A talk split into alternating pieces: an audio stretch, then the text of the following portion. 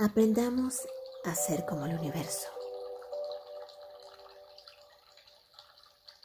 Escuchando y reflejando la energía sin emociones.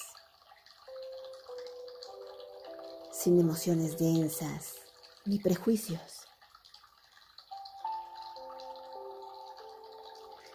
Porque siendo como un espejo, sin emociones, aprendemos a hablar de otra manera. Aprendemos a pensar de otra manera.